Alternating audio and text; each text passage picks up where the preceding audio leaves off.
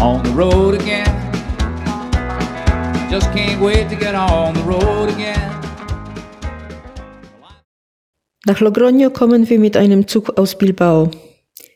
Deswegen starten wir auch ziemlich spät in volle Sonne und Hitze. Zuerst führt der Weg noch relativ lange durch die Stadt selbst, also nutzen wir, so gut es geht, den Schatten der Häuser. In einem Supermarkt gönnen wir uns noch ein Eis. Am Rande der Stadt verläuft der Camino über eine große Parkanlage mit riesigen Oleandersträuchen, schlanken Zypressen und Bewässerungsvorrichtungen mit kleinen Regenbögen, die sich über die Wasserstrahlen auffächern. Dann führt der Weg ein Stück in der prallen Sonne direkt am Stausee Pantamo de la Grajera. Mehrere Fahrradpilger sausen an uns vorbei und ich hätte jetzt auch gern ein Fahrrad um aus der Sonne so schnell wie möglich zu verschwinden. Kurze Zeit später kommt zum Glück ein Stückchen Wald mit ein paar Bänken, auf die uns dankbar fallen lassen. Um uns herum toben sich Eichhörnchen aus. Westlich vom Stausee treffen wir auf eine kleine Holzhütte, Ermita de Peregrino Passante. Marcellino ist ein Camino-Urgestein. Seit den 70er ging er den Weg schon viele Male. Jetzt begrüßt er die anderen Pilger, die an seiner Einsiedelei vorbeikommen. Auch wir lassen unsere Pilgerpässe bei ihm stempeln und füllen unsere Wasserflaschen auf. Das höre ich immer wieder. Wenn man einmal auf den Geschmack des Jakobwegpilgerns gekommen ist, lässt es einen nicht mehr los. Stimmt wohl, denn ich gehe den Weg nun zum dritten und ich hoffe auch nicht zum letzten Mal. Aber was ist denn das Pilgern eigentlich? Interessanterweise hat fast jede Religion der Welt ihre Pilgerroute, Bräuche, Vorschriften. Zwei Elemente finden sich in allen diesen Pilgerreisen wieder. Das Ziel, das meistens ein heiligen Grab oder ein Erscheinungsort ist, und der Weg, den man in der Menschheitsgeschichte meistens zu Fuß zurücklegt und dabei auch schon unterwegs bestimmte religiöse Praktiken ausübt. Warum sagt man dann heute gerade über den Jakobsweg, der Weg sei das Ziel, vermutlich um die Rolle des Weges zu betonen. Heutzutage braucht man ja sich nur in ein Flugzeug setzen, um nach Santiago, Rom oder Jerusalem zu kommen. Das ist sehr praktisch und bequem. Man läuft aber Gefahr zu vergessen, dass man sich auf den Besuch eines heiligen Orts vorbereiten muss. Der Weg selbst ist also durchaus ein wichtiger Grund, warum man die Reise macht. Verlieren wir aber andererseits das Ziel aus den Augen, verliert der Weg seinen Sinn.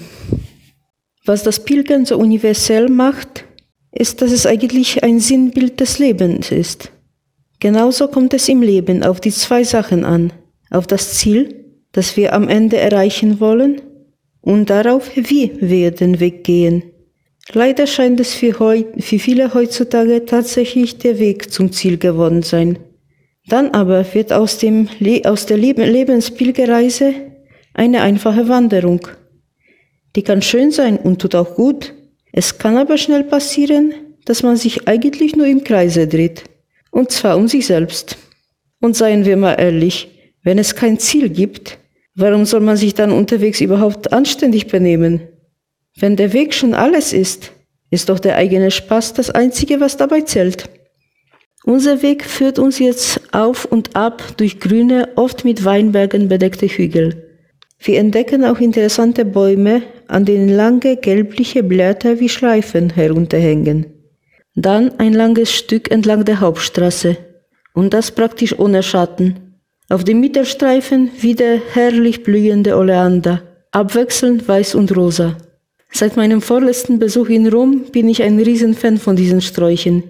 Ich habe sogar zu Hause einen, den ich vom Samen aufgezogen habe und der nun seit drei Jahren weiß blüht.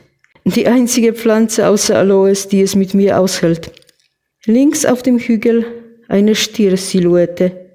Weiß in die andere Richtung, wahrscheinlich nach Pamplona. Endlich erscheint vor uns Navarrete. Wir laufen jetzt auf einem Schotter-Sandpfad zwischen den Weinbergen. Die Mischung aus Sonne, Hitze und Staub macht uns echt zu schaffen. Die Weinwerbung direkt am Weg macht einem den Durst noch bewusster. Der Schild Hospital de Peregrinos San Juan de Acre bezieht sich leider nur auf die 30 cm hohe Ruine, an der wir vorbeilaufen. Wir müssen also noch weiter. In der Herberge angekommen, gönnen wir uns erstmal eine kalte Limonade und ein paar Stunden Schlaf.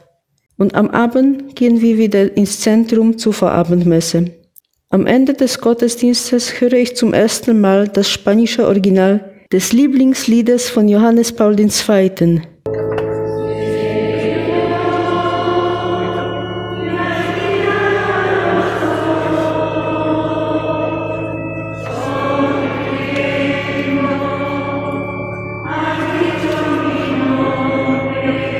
O Herr, du hast mich dort schon gesehen, deine Lippen sprachen aus meinen Namen. Mein Boot lass ich am Ufer von nun an, mit dir, Jesus, beginne ich meinen Fang. Befinde ich mich auf dem Weg, auf dem Jesus mich gerufen hat? Gehe ich ihm nach? Oder drehe ich mich gerade im, Kreu im Kreis um mich selbst? Diese Frage muss ich mir immer wieder stellen und notfalls den Kurs korrigieren. In der Kirche steht eine Figur des heiligen Rochus. Mittlerweile verwechsle ich ihn nicht mehr mit Jakobus. Der Rochus hat meistens einen Hund bei sich und Wunden an den Knien. Aber warum? Das muss ich noch nachforschen. Jetzt gönnen wir uns zuerst die berühmte Knoblauchsuppe, die noch auf dem Tisch blubbert, und guten Rotwein. Schließlich sind wir immer noch in La Rioja.